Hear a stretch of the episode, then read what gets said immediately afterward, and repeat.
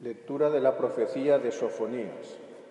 Regocíjate, hija de Sión, grita de júbilo, Israel, alégrate y gózate de todo corazón, Jerusalén.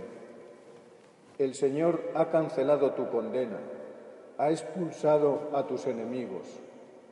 El Señor será el Rey de Israel en medio de ti, y ya no temerás Aquel día dirán a Jerusalén, no temas, Sión, no desfallezcan tus manos.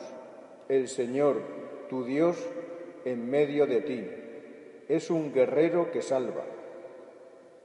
Él se goza y se complace en ti, te ama y se alegra con júbilo, como en día de fiesta. Apartaré de ti la amenaza el oprobio que pesa sobre ti. Palabra de Dios.